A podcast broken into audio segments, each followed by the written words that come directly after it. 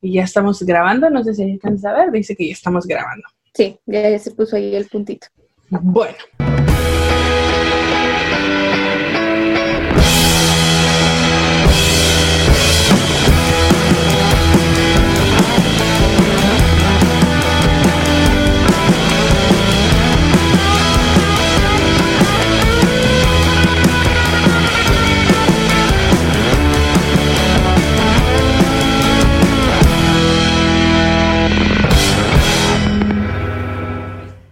Hola, ¿qué tal? Mi nombre es Santa Bella y soy su opinóloga profesional del Internet. Y el día de hoy se encuentra conmigo una psicóloga aquí que, que nos va a orientar sobre esta parte de, pues, cómo hacer que nuestros hijos no se, se conviertan en Samuel García, en gente como Samuel por favor.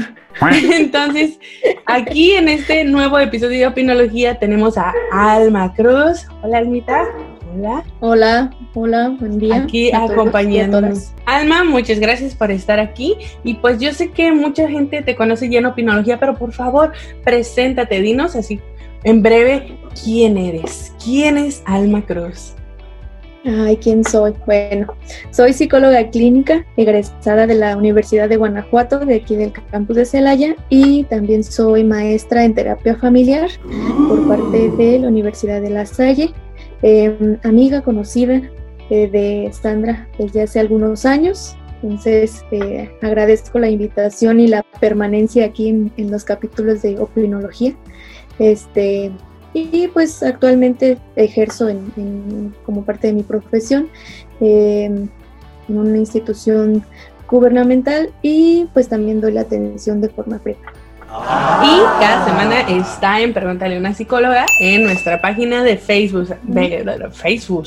En los Facebook, allá van y cada semana tratamos de hacerlo todos los miércoles, pero pues, o los martes, pero pues la verdad es que es muy difícil esto de hacer que cuatro personas coincidan en el horario, así que es lo que hay. Perdónennos, es lo que hay.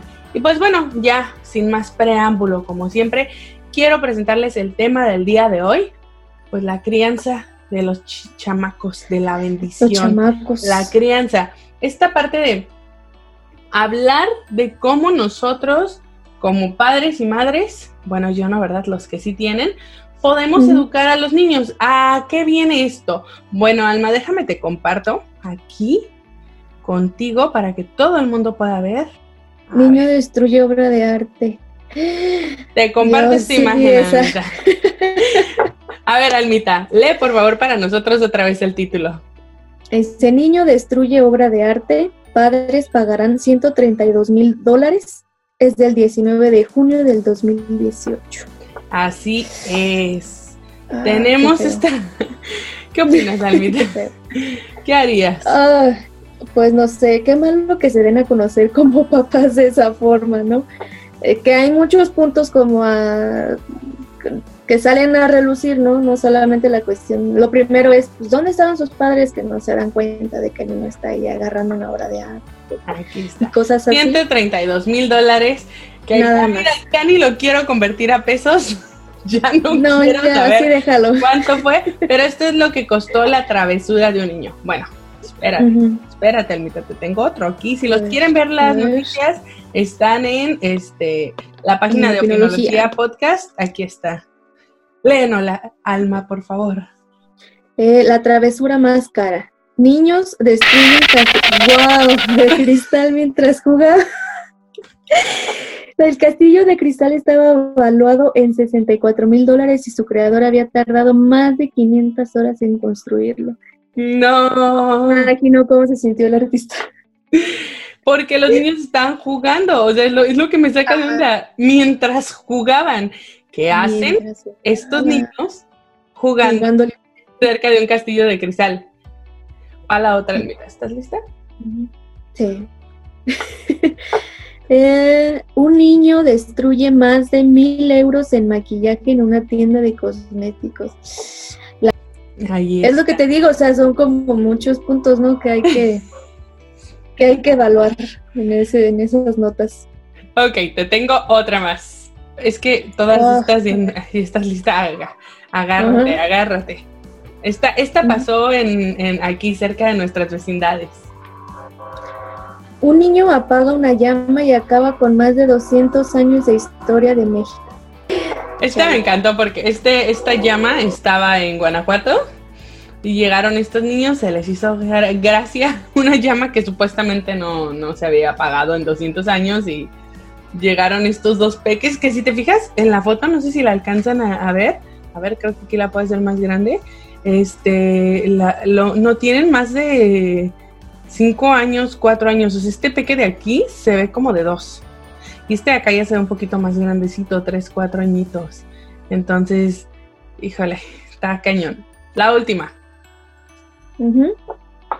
Eh, video, retiran a familia de vuelo, esa es recientísima, sí. Sí, esta acaba de pasar el 14 de diciembre. Porque su hija de dos años rechazó el cubrebocas, la política de la aerolínea exige que todos los pasajeros a partir de los dos años de edad deben usar mascarillas sin excepciones. Sí vi como el pequeño clip de la mamá, ¿no? Diciendo que sean comprensivos con mi hija y no sé qué tanto chorro, de hecho, porque los bajaron. Y bueno, y siempre que sale una nota como esta, viene el debate así de bueno, están de este lado este, los que dicen, es que ustedes como no tienen niños, se les olvida que fueron niños, los niños siempre serán niños, los niños siempre van a hacer travesuras, los niños siempre se van a salir con la suya, déjenlos, no pasa nada. Por el otro lado están quienes dicen, es que tienes que aprender a educar a tus hijos, a que sepan que hay cosas que no pueden tocar, a que sepan que hay ciertos lugares a los que no pueden ingresar, a que sepan que hay ciertas reglas que se tienen que seguir. ¿De qué lado estás, Almita? Es que creo que por una parte los que dicen eh, es que los niños siempre van a ser niños, creo desde mi punto de vista es una justificación muy tonta y muy corta sí, todos fuimos niños, eso no me queda la menor duda. Pero el hecho de que no haya una buena supervisión, ya ahí no puedes decir que es que como es un niño. Sí me voy más como por lo segundo, ¿no? Es que tiene que haber una, una buena crianza, una buena supervisión para que tus hijos sepan de, bueno, estoy en este lugar que no es mi casa y que debo de ser cuidadoso, ¿no? ¿Por qué? Porque hay niños, por ejemplo, que de acuerdo a su edad, si los llevas como a cierto sitio, a cierto espacio, van a tener la suficiente prudencia de decir, ok, si no es mi casa, si no es un espacio que yo conozco, pues no voy a andar tocando merodeando, ¿no? Hay otros niños mucho más pequeños que de plano no los puedes dejar solos porque no se pueden controlar en ese tipo de cosas y porque todo, todo les parece novedoso, les da tentación de agarrarlo. Si hasta uno de adulto vas a, a ciertos lugares te quieres agarrar aunque sabes, sí, a ver. Entonces, pues bueno, yo me voy más por esa idea, ¿no? De que los papás deben de tener una buena supervisión y una buena crianza. Así es. Yo también soy aquí en Opinología, somos del team eduquen a sus hijos. Y no solo eduquen a sus hijos, padres, edúquense en cómo supervisar a sus pequeños, porque todos estos artículos que vimos de niños rompen castillo de cristal, niños rompen, niños que apagan llama, es como de, jajaja, ja, ja, sí, ok, bueno, ya no pasó a mayores, este niño debe 1.600 dólares, o bueno, la mamá y el papá de este niño deben 1.600, no, perdón, eran 16 mil dólares, ¿verdad? O 160 mil, Dios mío, ya ni quiero ver. No, Pero, mejor. Fíjate, yo les digo por otro lado, ¿qué hubiera pasado si ese niño que está así agachado, no sé si recuerdan, a ver, déjenme me regreso. ¿Al de la llama? Al de la llama, déjame la hago un poquito más grande. ¿Qué hubiera pasado si este peque de aquí que está con la llama se cae ahí, Alma, y, se quema la carita? Culpan al... ¿Qué estaría demandando el, el museo en este caso, no? Porque cómo dejan una llama ahí donde un niño de dos años se puede colgar. En vez de pensar esta parte de, bueno, ¿dónde están quienes supervisan a este peque? Entonces, sí, aquí ya dejando esto en claro, en Opinología Podcast somos más del lado de hay que ver cómo supervisar y sí, cómo educar a nuestros peques para que estas cosas pues se eviten, porque igual con el castillo de cristal, Ponle tú, estaban jugando, eh, se empujaron, empujaron al castillo y se rompió. ¿Qué ha pasado si empujan a uno de los niños en contra del castillo de cristal y este se desmorona y corta? Pero bueno, hasta ahí, lo dejamos de reflexión. Ya habíamos tenido un episodio en Opinología Podcast acerca de esto. Se llama Niñofobia. Váyanlo, escúchenlo. Creo que todavía no está, no recuerdo si todavía está en video o si solo está en audio, pero vayan, escúchalo. Me dieron muchas ganas de retomar ese tema. Y pues bueno, aquí están ya las preguntas para Alma. Ya hablamos de estas noticias y artículos donde se ve cómo la poca supervisión hacia un peque puede provocar un desastre. Este tipo de cosas. Y que qué bueno que no fueron a, y qué bueno que no fueron a mayores, insisto, porque estaba buscando otras noticias de todo este tipo. Y había niños, por ejemplo, que caen en, coladeras, que quedan atrapados en medio de muros, que se cortan la mano, que y entonces son todas estas de ah, veía, por ejemplo, esta parte de, de, de en uno de los parques temáticos de Disney donde una mamá deja al bebé caminar por una parte donde decía que no se podía caminar. Era como una especie de playita en un pantano y un cocodrilo salió y jaló al bebé. Y, hay uno... Y muere el bebé. Ajá, hay uno que es eh, también el de un zoológico, no es de un zoológico, perdón, en el que el niño cae en donde está un gorila y el gorila pues lo agarra, ¿no? Pues trata de herir al niño y es de, ¿por qué el niño estaba ahí en el barandal, ahí en la protección?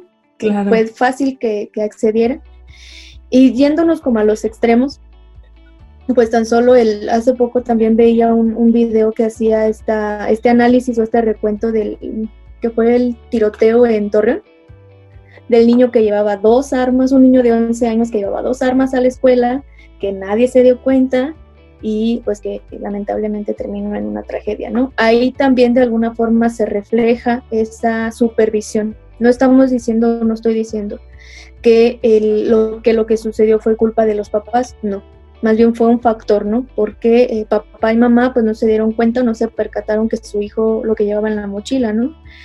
Entonces, eh, pues bueno, yéndonos como de lo menos a lo más, pues sabemos hasta dónde puede llegar esta falta puede pasar algo tan gracioso como que rompieron mil euros en maquillaje hasta esta parte donde los peques pierden la vida. Y me gustó mucho esa palabra que tú, que tú utilizas, ¿no? No culpas, porque precisamente de eso hablaba hace tiempo. No es buscar de quién es la culpa, porque estas no son, no son cosas de, ay, ¿quién rompió? Y le comentaba un amigo, no es algo de quién rompió un jarrón, tú o tú, rápido, díganme quién es la culpa, sino más bien aquí viene la primera eh, pregunta, sobre quién recae la responsabilidad, porque al final son eventos que pasan y necesitamos saber quién debería ser responsable de controlar todos estos factores que, generaron esta pues desgracia, que en este caso sería el que el bebé haya caído en manos de un gorila. Eh, tú, Almita, ¿sobre quién crees que recae la responsabilidad de las acciones de los niños? Sobre los papás o sobre los niños en sí. Y bueno, entendamos niños de bebés de cero a, no sé, digamos, 18 años, que ya digamos que para la, al menos en México, ante la ley ya eres un adulto, ¿va? Claro. ¿En quién, sobre quién recae la responsabilidad de los actos de estas criaturas, del Señor, criaturas? Creo que recaen los papás.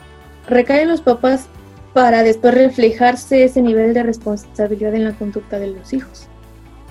¿Por qué? Porque tú aprendes a ser responsable desde lo que te van enseñando tus papás. Entonces, lo más fácil sería decir 50 y 50, ¿no? Pero en realidad, ¿de dónde viene ese sentido de responsabilidad de tu conducta conforme vas creciendo? Si no es de tus figuras principales, que son tus papás. Ahorita tú lo pones, ¿quién es responsable de la conducta de los niños? ¿El mismo niño o el papá? Pues ahorita yo miraría principalmente por los papás, que conforme el niño va, eh, va creciendo, va ampliando como sus, eh, pues las personas con las que se relaciona, esa responsabilidad se va extendiendo ¿no? a, los, a los abuelos, a los maestros, que fungen como esas figuras de autoridad, pero creo que en un primer momento son los papás.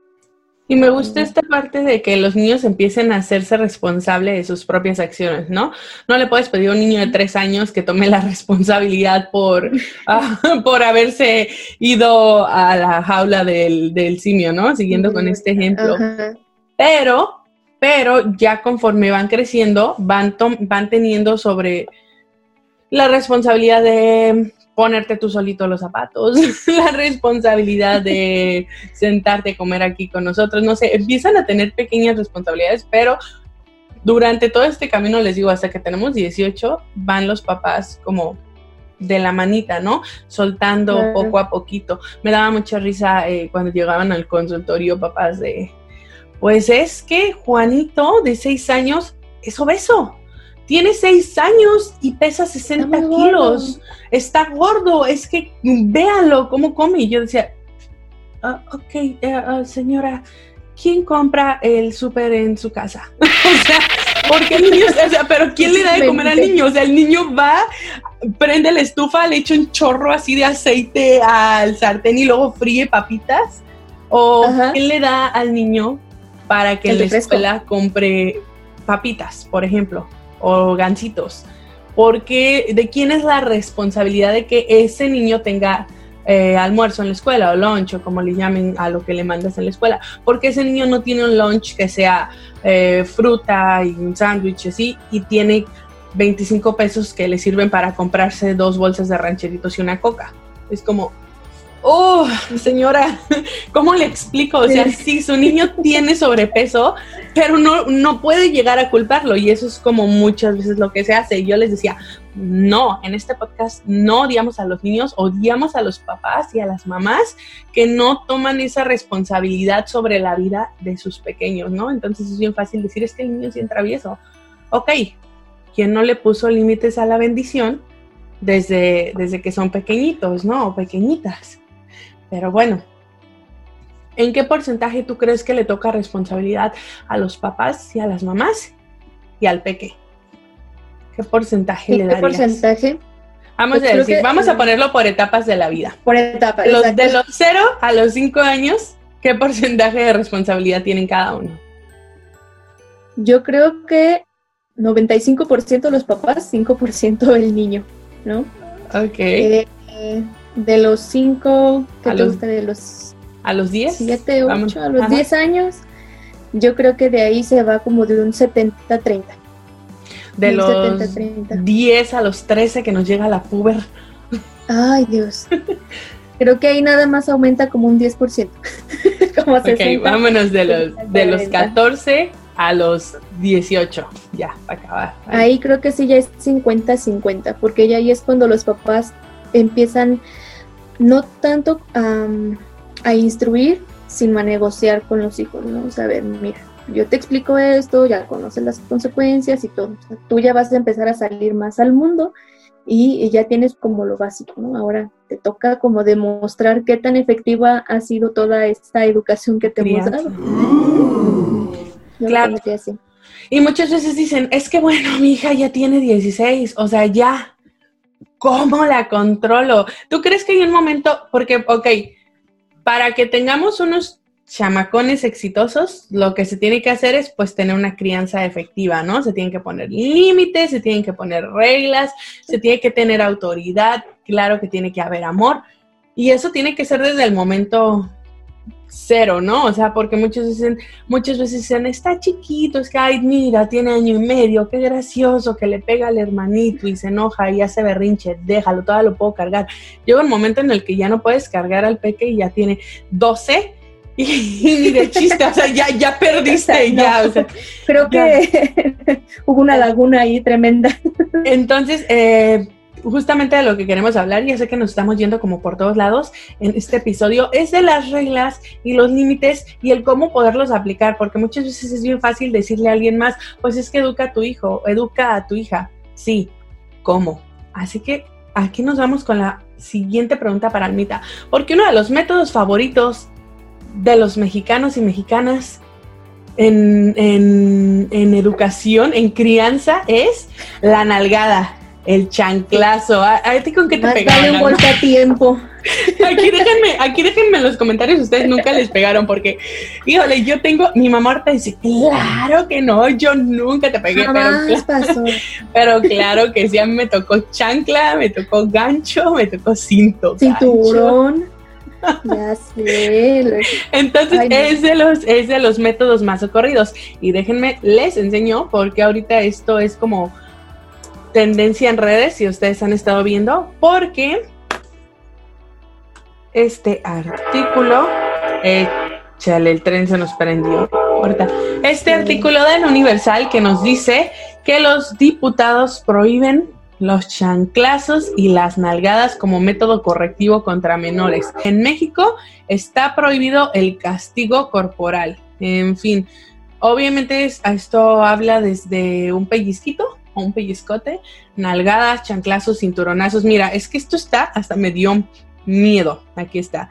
Con esta reforma quedarán prohibidos los barazos, reglazos, chanclazos, nalgadas, pellizcos, bofetadas, jalones de pelo, jaloneos, encadenamientos, encadenamientos, quemaduras de cigarros, baños de agua fría o caliente, borradorzazos, falta de alimento, cachazos, jalones de orejas, trabajos forzados, cinturonazos, quemaduras en manos y pies, entre otros. Entonces, si usted le hace eso a su hijo, está muy, muy mal. Esta parte de quemarlos con quemarlos, quemarlos con cigarro, ¿qué ¿De encadenamiento? ¿Qué onda?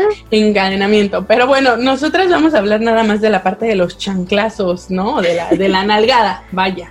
¿Por qué? Porque por ahí me decían, muchos papás estaban muy enojados en mitad porque decían, es que uno ya, de por sí los niños ya son bien tremendos y a uno, uno ya no les va a poder dar ni siquiera la nalgada cuando se estén portando mal. Esta ley, o sea, sí, sí lo prohíbe, pero está hecha más que nada para proteger a los peques del abuso infantil. Porque así como, imagínate, para que tengan que poner que se prohíbe la quemadura de cigarro, es que es algo que está, está ¿no? Entonces, pues sí, se, eh, se hizo para proteger a estos niños más vulnerables que están sufriendo de una violencia como con encadenamientos y toda esta parte. Pero vámonos a bajar así como unos escaloncitos, muchos escaloncitos, y dime, Alma, tú desde tu punto de vista personal y luego desde tu punto de vista como psicóloga, ¿Qué opinas del castigo corporal? Nalgadas. ¿Qué opinas de la nalgada? ¿Un golpe a tiempo? Creo que de forma personal, desde nuestra generación, creo que a veces es difícil como no como descartar esa, esa opción, ¿no? Porque lo vivimos precisamente, porque lo vimos eh, tal vez en un nivel muy bajo, en, de decir, ah, tráeme la chancla que ahorita te voy a dar porque llegaste tarde, porque no hiciste lo que te pedí y todo pero no, o sea, ya viéndolo como, como adulta, como pensando si yo tengo un hijo, si yo llegara a tener un hijo, diga, pues, pues no, creo que no, lo haría. Aunque es difícil decir, no pensar en, ay, si le doy una nada, hasta con tus sobrinos, ¿no? Llegas a pensar, o con tus sobrinas, ya, de, ya, por favor. Como psicóloga, pues claro que se reprueba totalmente esa, esa medida, porque uno logra ver la efectividad de, los métodos que no recurren a la intimidación, a la humillación, a las amenazas. Y dices, ok, o sea, los niños, por muy pequeños que sean, tienen esa capacidad de saber que no se puede rebasar como cierto límite en la comunicación, porque creo que, los padres al recurrir al castigo físico es porque rebasan ya un límite de la comunicación, en el que sus recursos son tal vez ineficientes, tal vez limitados, y dicen, ok, ya no puedo hablar con él, y entonces le doy una cachetada, le doy una nalgada, lo que ustedes quieran, ¿no? Porque parece que es un mensaje más contundente de quiero que hagas esto, ¿no? Que se logra ese impacto que se quiere, porque eso es? lo que se busca. Y lo es, o sea, digo, lo vemos. No, era pregunta, ¿y lo es? ¿Y lo es?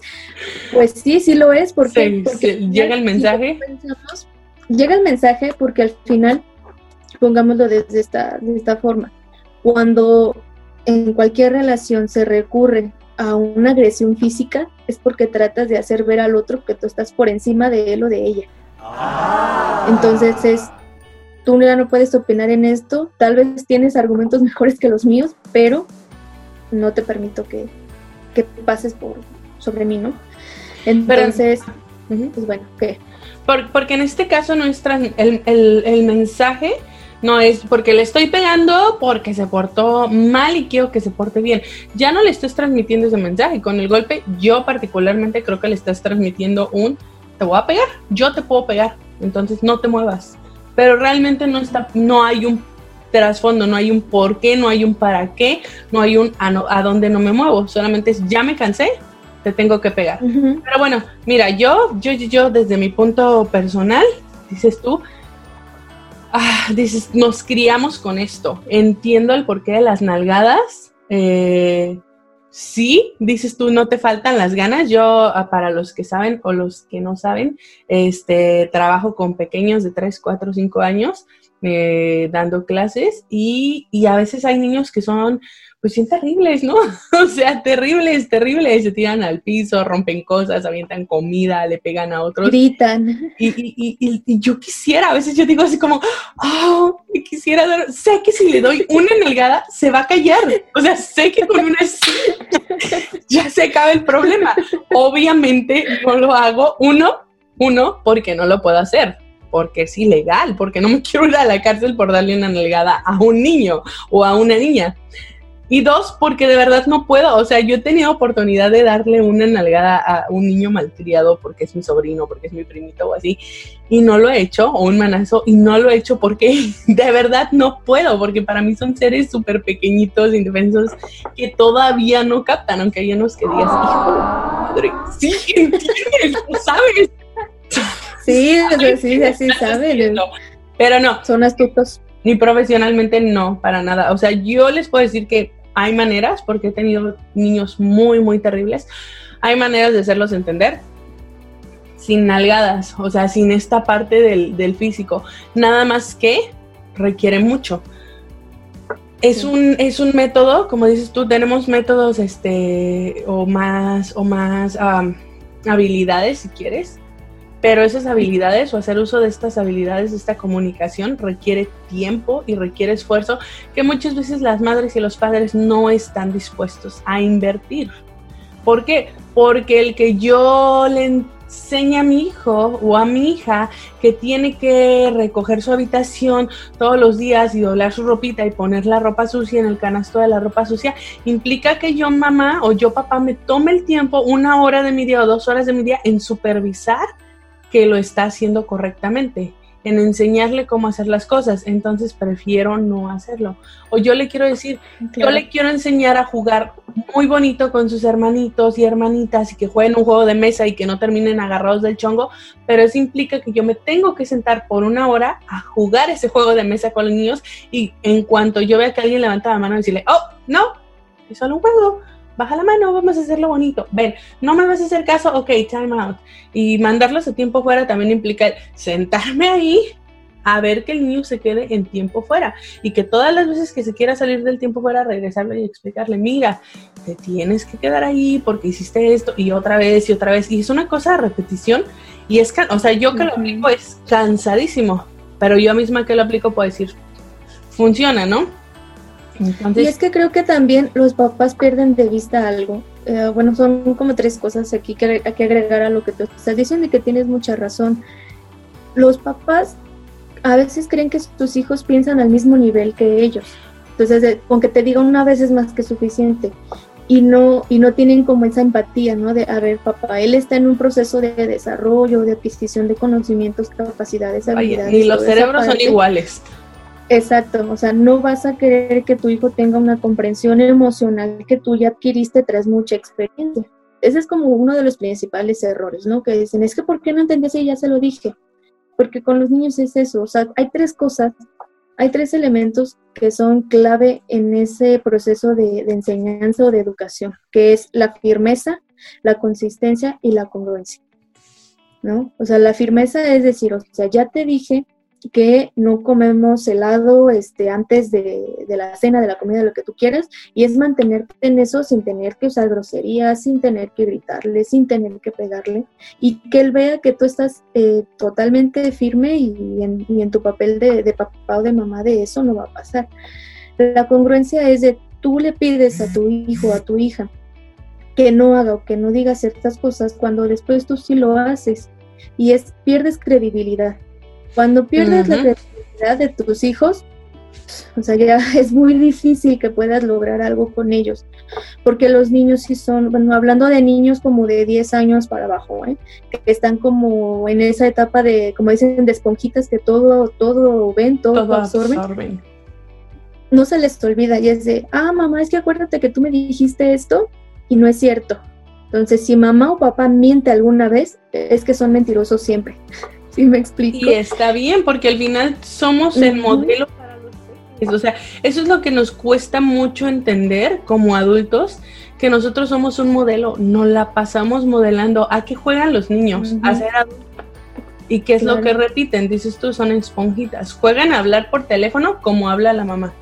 Y yo he visto, por ejemplo, a los niños cómo juegan en, en eh, digo, que están en esta etapa tan importante que es como los primeros eh, cinco años. Yo veo cómo juegan y, oh no, tú dijiste, y hablo y yo, ¿por qué estás hablando así, niña? ¿Quién te enseñó esas palabras? Y eso es lo que juegan porque eso es lo que hacen los padres, ¿no? Entonces, olvidamos muchas veces que nosotros somos el modelo, que nosotros somos la vara moral que les dice a los peques qué está bien y qué está mal. Y mucha, mucha gente le, choca este ejemplo de no le puedes decir al niño que coma sano mientras tú te estás tragando la coca. O sea, y, porque o decirle es que yo puedo porque estoy grande. Yo sí, tú no. O sea, ajá. O sea, ¿por qué? No, no llegue ese mensaje. Más bien, podemos decir, puedes tomar la coca cuando te hayas tomado toda esta agua, cuando hayamos acabado la comida, o solo los domingos. O sabes qué, a veces evitar simplemente hacerlo frente a ellos. O sea, no, no es necesario que tú te prives de hacer todas las cosas que tú quieres hacer, pero sí que entiendes que al ser rol, eh, perdón, eh, modelo para, para un... ¿eh? Pues tienes que tomar esa responsabilidad. Si no, miren, mejor no tengan hijos. Ah. porque también es eso. Porque no, o sea, si no pueden, mejor no. mejor no le Mejor digan que no. Sí. porque creo que también uno de, uno de, las, de las cuestiones que, que surgen cuando, cuando empiezas como a, trabajar con familias y que yo decía, oye, sí es cierto. Cuando empecé a estudiar la maestría nos hacían mucho hincapié en eso, ¿no? Que uno de los grandes problemas es ver las cosas desde lo individual. O sea, vengo y le traigo a mi hijo porque está descompuesto y quiero que me lo arregle después de tantas sesiones y ya luego vengo para que todo, para que todo esté bien. ¿No? Cuando en realidad tiene que verse desde un panorama sistémico, o sea, todos somos parte de una unidad, de una familia, ¿no? Lo que yo haga o deje de hacer tiene algo que ver con los demás. Entonces, si mi hijo está teniendo cierto comportamiento, claro que vamos a buscar estrategias para que él esté mejor, pero hay que ver qué está pasando a su alrededor, con sus hermanos, con sus papás, para saber eso también cómo está influyendo. Entonces, hay que quitarse como esa idea de es que son mis hijos, soy yo como mamá, soy yo como papá, o sea, segmentarnos tanto y, pensar que somos nada más personas que vivimos en un mismo espacio y ¿no? Claro. Hablamos mucho esta parte de hay que poner reglas y hay que poner límites. ¿Qué son las reglas y qué son los límites, Alma? Porque lo escuchamos en todos lados y yo lo digo mucho, póngale límites a sus hijos. ¿Qué son los límites? ¿Qué son las reglas? ¿Qué ¿A qué se refieren las psicólogas cuando nos dicen, pues pongan límites?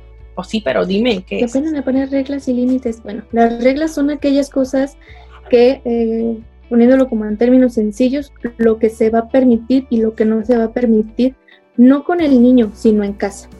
O sea, esto engloba a todos. O sea, qué, es, qué sí y qué no se va a permitir. En cuanto a los límites es, ok, cuando tú eh, ¿Cómo ponerlo? Yo creo que como dice la palabra, hasta dónde, ¿no? Hasta dónde podemos llegar con cierta conducta. La regla dice, se puede jugar. El límite dice, ¿hasta dónde? Hasta las... ¿Hasta qué hora, no? Por ejemplo, o sea, alguien que llega a las 2 de la madrugada a casa ya rebasó un límite. ¿Por qué? Porque está llegando fuera del horario que se estableció y que no está considerando pues, las consecuencias de lo que va o sea, qué es lo que yo estoy dispuesta a tolerar también, o hasta dónde, y que si ese límite se cruza, algo va a suceder. Claro, y ese algo es lo que siempre se nos olvida. Va, vamos a, vamos a ir dando, dándole cierre a este episodio. Hay que poner reglas y límites. Sí, ya dijimos, las reglas es qué sí se vale y qué no se vale. Los límites, hasta dónde, o cuándo sí o cuándo no se ponen, por ejemplo, yo te digo, Alma, tú eres mi hija de 17 años, te quieres salir de fiesta, ¿se puede salir de fiesta? Sí, sí se puede salir de fiesta en esta casa mientras no sea día de escuela, mientras no sea de lunes a jueves, por ejemplo. Ok, ahí está tu regla, si puedo decir, el límite es que tú regreses a las 2 de la mañana, porque soy una madre muy permisiva. a las 2 de la mañana. Si no regresas, ¿qué va a pasar? Ahí está la consecuencia. Y muchas veces es como, y si no regresas, vas a ver, vas a ver qué. Y si no, y si no recoges tu cuarto, ya verás, ya verás qué. Y si no haces esto, te voy a pegar. O sea, necesitamos hacer consecuencias, necesitamos darles consecuencias que sí puedan ser administradas y que puedan ser administradas en el momento. Y sobre todo, consecuencias que los niños o las niñas tengan eh, conciencia de, porque muchas veces es como de, pues sí, este, Alejandrito de tres años sabe que se portó mal porque le quité la tablet y el niño se como, ni siquiera sabe dónde está la tablet ni le importa porque acá en su cuarto tiene 300 mil juguetes, ¿no? Entonces esa realmente no fue una consecuencia. O pasa este, esta parte de, se portó mal, le dio una nalgada y a los tres minutos lo vuelve a hacer. Es que no entiende.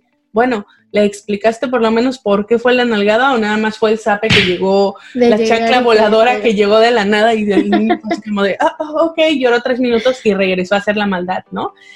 Tenemos que ser bien, bien conscientes a la hora de administrar las consecuencias y bien congruentes, ¿no?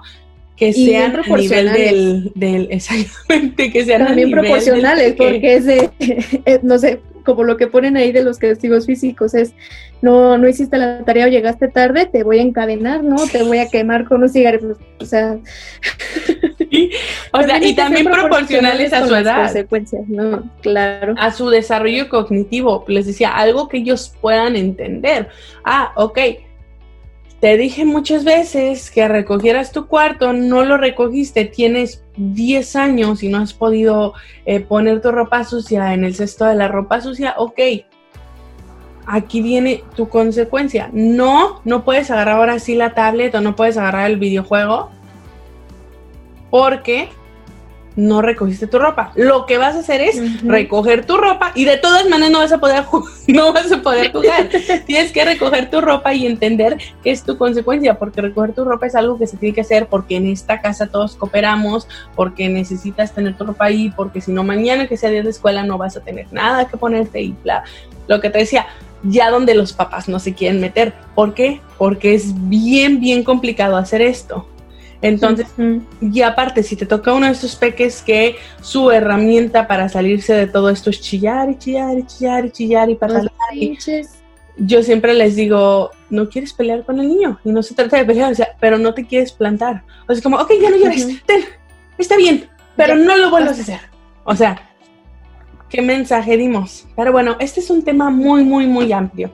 Y, siento que hay tanto que quiero decir y que queremos decir que no, que nomás no alcanzamos. Pero bueno, también se da el caso, Alma, de que existen estos peques que por más que haya nalgada, que por más que haya consecuencia, que por más que se les grite, que por más que se les hable con amor, que por más que se haga algo, siguen teniendo esta actitud traviesa o esta actitud desafiante. Y hablamos del trastorno, negativista desafiante. ¿Qué es el trastorno negativista desafiante? Que ojo, no porque se los expliquemos aquí vayan a creer que todos los chamacos son iguales o que su hijo lo tiene. Vamos a ver, Almita nos va a explicar un poquito del trastorno negativista desafiante, que también muchas veces al no saberlo identificar confundimos solamente con mala conducta.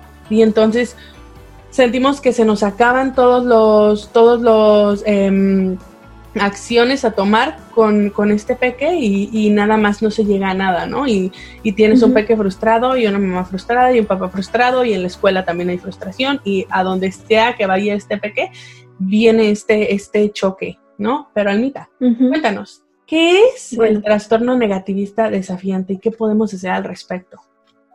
Bueno, es un trastorno que principalmente se, comienza o se manifiesta en la infancia y tiene que ver con estos problemas de conducta severos.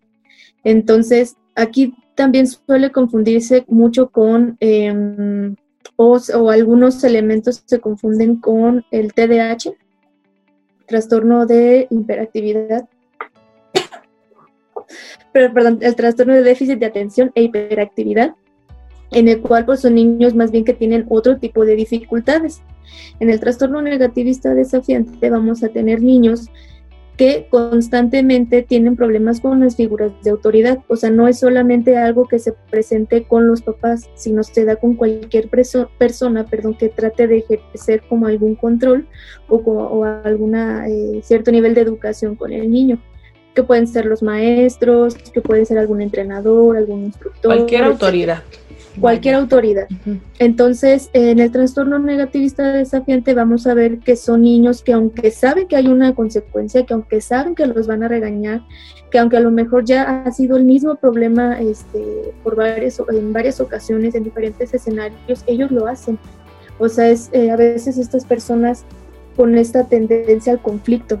Es, yo sé que me, van a regañar, me nos vamos a pelear y todo, pero no me importa, yo lo vuelvo a hacer entonces es este eh, mantener en esa frustración y en ese estrés constante a las personas con las, con las que se relacionan. Y no tiene que ver únicamente con alguna travesura o algo, algo malo, es tomo cosas que ya me dijeron que no debo de tomar, que yo sé que no debo de agarrar, pero aún así las escondo, me las llevo, las destruyo. Este, pues esto es totalmente consciente, no es como que estos peques que por error hacen la travesura porque, pues no sé, están muy entretenidos jugando y no se dieron cuenta que estaban jalando algo sin querer, no sé, y tumban la tele, ¿no? La pantalla del papá. O sea, esta, en el trastorno negativista desafiante, estos peques están buscando maneras para generar conflicto con su autoridad, con su papá, con su mamá, con su entrenador, con su maestro, con su maestra, etcétera en cualquier momento. Y el problema con, cuando no se detecta a tiempo es que cuando, conforme van creciendo, las situaciones van siendo más complicadas. Eh, yo tuve conocimiento de, una persona ya adulta, 19, 20 años, que empezó con conductas del trastorno de, negativista desafiante. Entonces ella era de, ok, ya no estoy en casa de mis papás para hacer maldades o para pelearme con ellos sino que ahora ya en su vida adulta ella buscaba, o sea, ella se generaba los mismos problemas, pedía préstamos en todos lados, eh, le vendía cosas de su, de su pareja, este, buscaba pelearse con él, buscaba pelearse con su hijo pequeño. Entonces es, ya no es tanto a lo mejor con, eh, con los papás, sino que ahora se, se, traspasa o se pasa, perdón, con eh, la figura más cercana que es el esposo. Entonces eh, llegó un momento en el que decía, bueno, es que incluso he llegado a pensar en, eh, en, serle infiel a mi esposo, porque yo sé que con eso vamos a entrar en pleito, y sé que con eso va a mantener, ella me decía, eh, o ella mencionaba, ¿no? Se va a mantener como cierta adrenalina, como cierta emoción, y esa parte, pues sí me atrae, ¿no? Entonces, eso es como algo mínimo, ¿no? Hay otros que, que, pasan como otro tipo de comportamiento, como sabemos que es robar, este, no sé, atentar contra la vida de alguna otra persona, maltratar animales, eh, no sé, delitos como más, más serios. Entonces, eh, hay la importancia de saber identificar cuando no se trate de, de, problemas de conducta como tal de que el niño a lo mejor no se le ha explicado bien, no se le ha educado bien, y cuando ya es consciente de la situación y aún así lo sigue, lo sigue haciendo. claro, que se diga así, por joder, por joder. Que bueno, que mucho se habla de esta parte de, bueno, y el trastorno negativista desafiante, uno nace con él o se hace y, no me gustaría tanto entrar en esta en esta parte porque pues está la parte de que dicen es que es genético, ¿no? Naces con él y, y medio se puede controlar y otros muchos dicen que es pues la causa de una crianza fallida, ¿no? Digo, la consecuencia, perdón, de una, de una crianza fallida. No sé ahora qué traigo, que ando muy trabada. este, pero, ¿cuál sería el tratamiento? Si yo ya chequé que mi niña o que mi niño tienen esta parte de hacer cosas para molestar, para ver, ojo, que también habría, que hacer este diagnóstico diferencial. Cuando sabemos que el niño no está haciendo cosas para obtener atención porque de plano se siente en el abandono por parte de los padres o por parte de algún ser querido, y cuando realmente es por fregar, porque, porque de esto hablamos en el trastorno negativista de es porque me da placer el ver cómo genero conflicto, en, en mi entorno. Cuando a veces hay pequeños o pequeñas que generan conflicto porque saben que van a tener atención y no les importa si la atención es buena o mala, por cosas buenas o cosas malas, necesitan la mirada del otro porque se sienten abandonados, porque se sienten tristes, porque están dando, eh, están tratando de dar un mensaje y no saben cómo. Entonces se, tendría que hacer este diagnóstico diferencial. Pero suponiendo que sabemos que es un trastorno negativista desafiante, ¿qué se tiene que hacer, Alma? ¿Cuál es el, el procedimiento a seguir si yo ya vi que mi niño o mi niña podrían estar pasando por el trastorno negativista desafiante? Bueno, creo que primero que nada sería muy importante hacer una valoración psiquiátrica. ¿Por qué? Porque en algunos, eh, no solamente como casos como este, llegan a existir algunas eh, lesiones, lesiones surgidas a partir de una caída, lo que ustedes quieran, y hay algunas áreas del cerebro que se ven afectadas, que inhiben precisamente a veces la capacidad de juicio como la conciencia de ciertas eh, de ciertos factores. Entonces a veces no tiene que ver con que el niño no comprenda o no sepa qué es lo que está pasando sino porque cierta área de su cerebro se ve afectada y no dimensionan lo que está pasando o no pueden generar un juicio de valor de un valor eh, un juicio ético de lo que está pasando entonces descartar como algo, algo de ese tipo, que sea algo orgánico, para entonces enfocarnos a, a, una pues a un proceso terapéutico como tal, en el que no se va a tratar de llevar nada más al niño. Hay que entender esa parte. Va a ser un trabajo con los papás, va a ser un trabajo incluso con maestros, con los cuidadores principales, y por ejemplo el abuelo todo el, la abuela. Todo el trabajo coordinado, ¿no? Ahora sí. Coordinado, e incluso con los hermanos. Si hay hermanos o hermanas, también va a ser un trabajo con ellos, ¿no? Porque al final los hermanos fungen un papel importante, ya sea eh, apoyando como en esta regulación o invitando o incitando al hermano para, sí, hazlo, yo te tapo, yo te cubro, yo no le digo a mi mamá, ¿no? Entonces, creo que primero sería descartar algo orgánico, que haya alguna cuestión fisiológica que esté, esté manteniendo ese comportamiento, esa conducta, y ya al momento de que se descarte o se confirme, pues entonces trabajar también desde lo psicológico con toda la familia. Claro. Y pues, ¿qué recomiendas si yo ya sé que mi hijo o mi hija no tiene trastorno negativista desafiante, sino simplemente ya me di cuenta que pues nada más no puedo? ¿Cuándo es importante acudir? ¿Se vale acudir a terapia para tener orientación de este tipo? ¿Por qué? Porque nadie nace, nadie nace sabiendo ser padre. Eso nos lo dicen siempre. Pero esa no puede ser la justificación para que tú no estés haciendo nada referente a la crianza de tus hijos, o sea, o de tus hijas. No ok, nadie nace siendo padre, los niños no son pequeños adultitos, porque eso es algo que también se nos dice mucho, es que entienda, los niños no son pequeños adultitos. No, pero los niños si tienen la capacidad de entender hasta qué punto pueden estar bien o mal. Eh, ¿Cuándo es importante ya ir a terapia? ¿Cuándo recomiendas o tú recomiendas que se vaya a terapia para que se pueda hacer esta parte de la ayuda con la crianza de los hijos? Bueno, si lo vemos desde una recomendación muy estricta, yo diría que incluso antes de pensar en tener hijos, evaluarse como pareja en ese aspecto, ¿no? ¿Por qué? porque ahorita lo estamos viendo o estamos abordando el tema desde el hecho de que ya tengo a mi hijo y ya tiene problemas de conducta. Pero si nos vamos como más atrás, vamos a darnos cuenta que incluso la herencia familiar, cómo influye en, el en la generación del, estilo de crianza, ¿no? Es que mi mamá nos decía que hiciéramos esto y el papá no, es que en mi casa nos enseñaron de esta forma. Y ahí es muchas veces como el choque de ideas que no permite ponerse de acuerdo y en el que el hijo dice, el, hijo llega a pensar, bueno, si a mi mamá le pido permiso para esto, ella me va a decir que sí. Y ya tenemos papá bueno, mamá mala y, todo esto, ¿no? Entonces, desde que yo o con mi pareja eh, decido que quiero tener hijos, bueno, empecemos a evaluar eso, ¿no? Cómo estamos visualizando ya la vida con el hijo, porque todo cambia, todo, todo, todo, absolutamente todo. Ahora, ya teniendo el hijo, creo que eh, hay muchos, hoy en día hay muchos libros con un lenguaje muy fácil de, comprender que nos ayudan como en, empezar a generar como nuestro nuestro propio estilo de crianza ¿Hay alguno que, recomiendes? ¿Algún libro, algún autor? Que fíjate que ah, yo todos me dicen, fíjate, todo el mundo recomienda este libro de Disciplina con amor. No sé si lo has escuchado.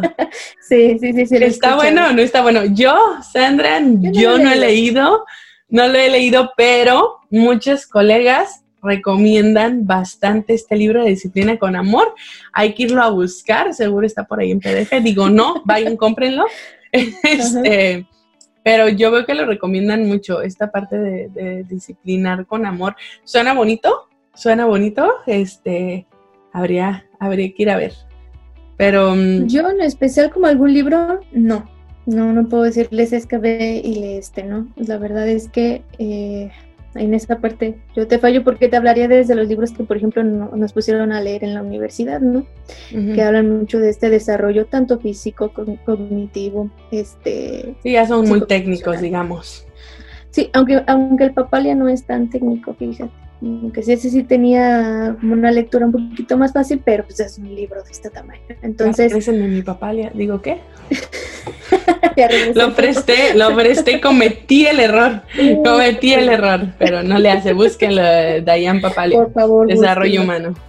Desarrollo humano, entonces, eh, hay un libro que, que nos recomendaron, que en un trabajo me recomendaron leer, no tiene que ver precisamente con niños con problemas de conducta. Hablaba más del proceso de adaptación cuando se adopta un niño, que es cómo empezar a mm, trabajar esta parte del vínculo, cómo empezar a establecer las reglas y toda esta dinámica, que aunque te digo, no habla en específico de los problemas de conducta, sí habla de cómo empezar a trabajar esa parte, ¿no? Con un niño que se integra a la familia. Se llama Criando Tigres de Peluche. Es un libro que también pueden encontrar en línea. Está muy, muy padre, está muy fácil de leer y creo que pueden vender algunas cosas que, les pueden ser de mucha ayuda. Lo importante este, es aprender a llevar, o sea, si todavía no tienen peques, piénsenlo, hablen con su pareja, cómo nos vamos a coordinar en esta parte de la autoridad, de no desacreditar lo que el otro dice, de ser firmes, tú qué creencias tienes, porque híjole, es que es bien difícil porque es lo que decías, tú qué creencias tienes, yo sí creo en las nalgadas, yo no, yo creo en los, o sea, toda esta parte, entonces hay que ponernos bien de acuerdo. Oye, otro tip, Aparte, ahorita estamos hablando pura consecuencia, consecuencia, consecuencia. ¿Qué pasa con la consecuencia positiva? ¿Qué falta? ¿Qué pasa con el la reafirmación cuando estás haciendo algo bien? Y es algo que por lo menos en México, los mexicanos, las mexicanas no tenemos. Es como llega el niño con su boleta con una buena calificación, es como, pues sí. Es tu único trabajo. No, exactamente, ¿no? Entonces, tal vez lo malinterpretamos porque entendemos que una reafirmación positiva es solo darles cosas a los niños, comprarles un juguete, este, darles un regalo, darles un pastelito, no lo sé. La reafirmación positiva les ayuda de verdad mucho esta parte de lo estás haciendo muy bien. Qué bonito dibujas. Oye, gracias porque hoy vi que te levantaste temprano. Qué guapa te ves hoy. Qué bonito. Qué, gracias. claro, tú siempre, Alma. Este, qué linda que te sentaste este, a la mesa. Gracias por sentarte a la hora que te llamé. Ven, dame un abrazo. Ay, el mira. El elogio. Sí, o sea, esta parte les ayuda muchísimo. sí, ¿sabes qué? Lo estoy haciendo muy bien. Mi mamá, cuando me ve recogiendo este, mis juguetes, cuando acabo de jugar, siempre me aplaude y me dice, muy bien, mi niña, y, este, me abraza. Entonces yo ya sé que debo este, acabar de, de recoger cuando, perdón, recoger cuando acabo de jugar, ¿no? A mí me pasaba mucho esta parte de que yo soy como, creo que cero remilgosa, casi, pero porque mi mamá era así de, ay, qué ricas las verduras, ay, se comió su sopita de verduras, mi niña así, así, obvio, mamá, obvio, por soy la mejor hija, hija del mundo, sí, o sea, y entonces como que ahorita ya tengo esta parte de, y ya se me fue a los extremos, ¿no? Y ahora el sobrepeso, pero, pero bueno, ustedes mídanlo. Eso es otro tema. No, o sea, y era, ay, qué bonita letra, y así, obvio, va a ser los mejores apuntes del mundo, ¿no? Entonces, esta parte de reafirmar las conductas que sí queremos que tengan nuestros peques para, pues, al final tener peques que están haciendo lo que nos gusta, ¿no? somos, somos perritos de Pablo. Y es que somos muy buenos para ver lo negativo. O sea, incluso lo podemos ver en un ejercicio tan sencillo, ¿no? Cuando te piden descríbete, empiezas por las cosas malas, ¿no? Eh, lo primero que se te viene a la mente es, eh, no me levanto temprano, es que soy muy flojo, es que no sé qué. Y cuando te piden que digas solo las cosas positivas o las cosas buenas, es de te tardas más, ¿no? Se lo piensas demasiado y dices, es que pues no sé, no estoy seguro, no estoy segura. Y al momento de, de, educar a los hijos también se ve mucho Porque siempre nos han recalcado lo negativo. Lo negativo. Porque nuestros papás no, nos dijeron qué bonito este cantas, por un decir, ¿no? O sea, nos, nos, nos, oye, eres bien puntual, hijo, qué bueno, ya hace mucho que no te tengo que venir a tocar la puerta en las mañanas, eres bien puntual. No lo sabemos, pero sí sabemos porque siempre nos han dicho eres bien flojo, eres bien sucio, eres bien fachoso a la hora de hacer tus trabajos, ta, ta, ta. Entonces, pues obviamente eso es lo primero que podemos sacar cuando alguien nos pregunta cómo eres. Entonces, claro. tú, Alma, lo haces muy bien es muy sencillo trabajar esa parte, o sea, parecen cosas como muy sencillas, pero créanme que, bueno, desde mi experiencia profesional, ah, he trabajado con papás en que las sesiones se han enfocado únicamente a enseñarles cómo jugar con sus hijos, cómo sentarse a jugar con ellos, cómo elogiarlos y cómo reconocerles algo positivo.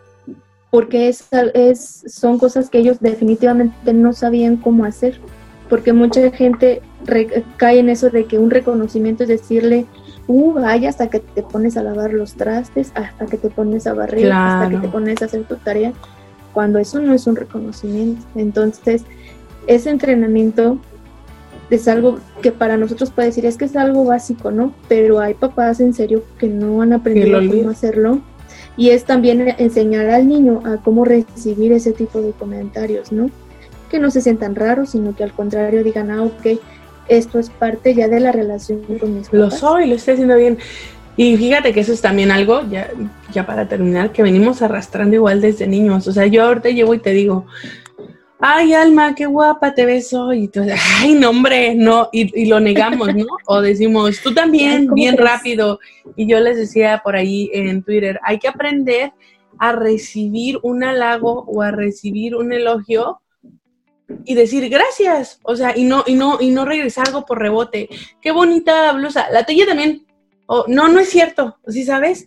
Aprender a recibirlo y decir, oh, gracias, cuando quieras, o la compré en Cian y me costó 200 pesos, ¿eh? si quieres luego te digo dónde las venden, muchas gracias, o ese color te queda muy bien, o eres muy buena haciendo manualidades, y no decir, ay, no, no, casi no, me quedó bien chueca, o sea, empezar a, recibir esa, ese tipo de elogios para pues, seguir creciendo, ¿no? Pero sí, desde chiquitos traemos arrastrando eso porque realmente no lo sabemos.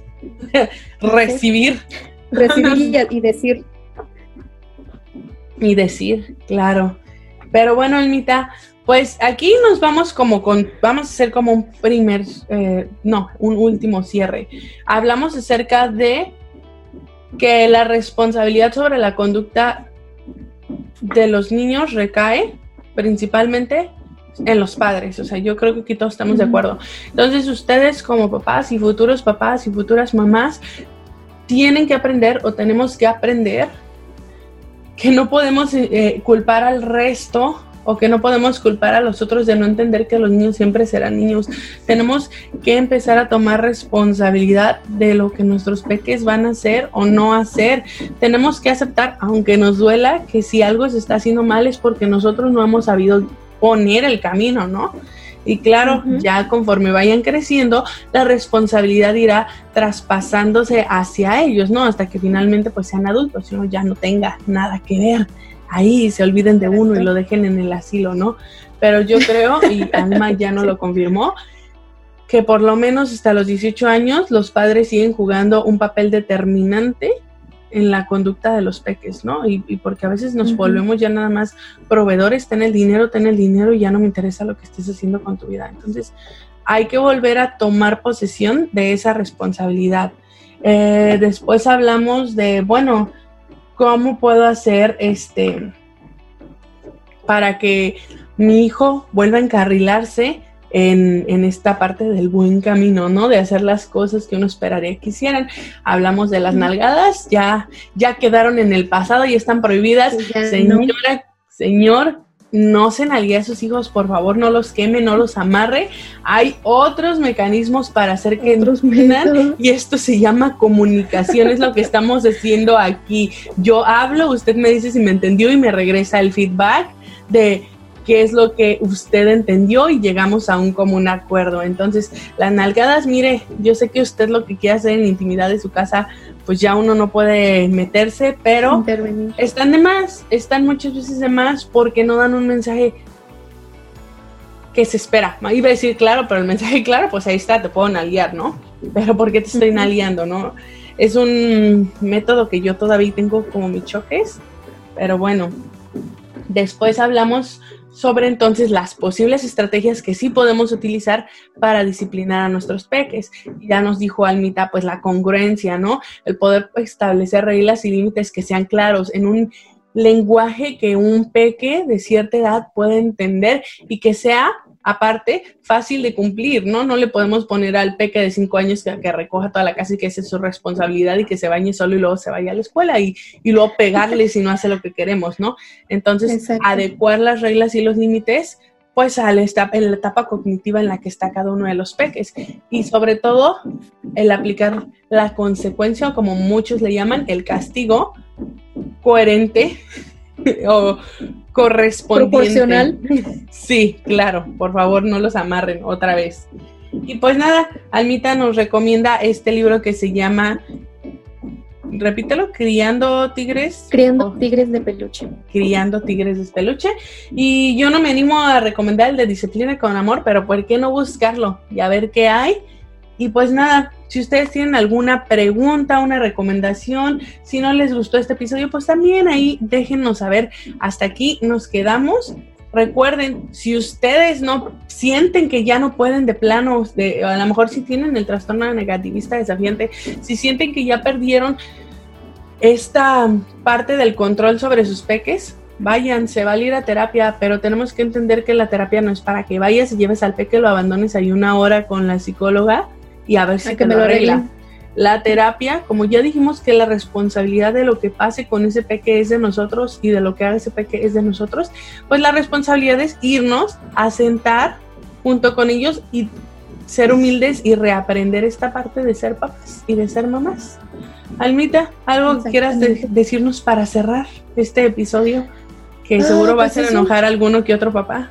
Ya sé, ya sé. Y es que más, creo que tú lo dijiste al principio, y igual tienen razón, nos dicen, es que hablan desde, eh, desde otra perspectiva, ¿no? Es Como tú no, tienes hijos, es que no tienes, ok, no tenemos hijos, no tengo hijos, pero al menos nos ha tocado ver este otro lado de la moneda, ¿no?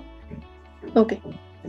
Eh, vemos como desde ese otro lado en el que escuchamos a los papás, escuchamos a los hijos con estas necesidades que digo, bueno, no necesito ser mamá o papá para comprender lo que está pasando, ¿no?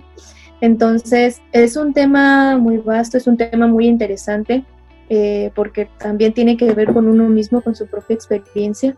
Y eh, pues lo que dijimos es como una embarradita, ¿no? De, toda esta situación o de todos mm, estos, problemas de conducta, pero eh, creo que nunca está de más como poder seguir investigando, poder seguir preguntando para eh, pues atender como estas situaciones por más mínimas que sean e incluso no esperar a que esos problemas se presenten, sino hacerlo como más de una forma preventiva, orientarse, o sea, pedir alguna orientación, consultar algún libro, no sé, para decir, bueno, si esto se llega a presentar en mi casa, ¿qué es lo que yo puedo hacer?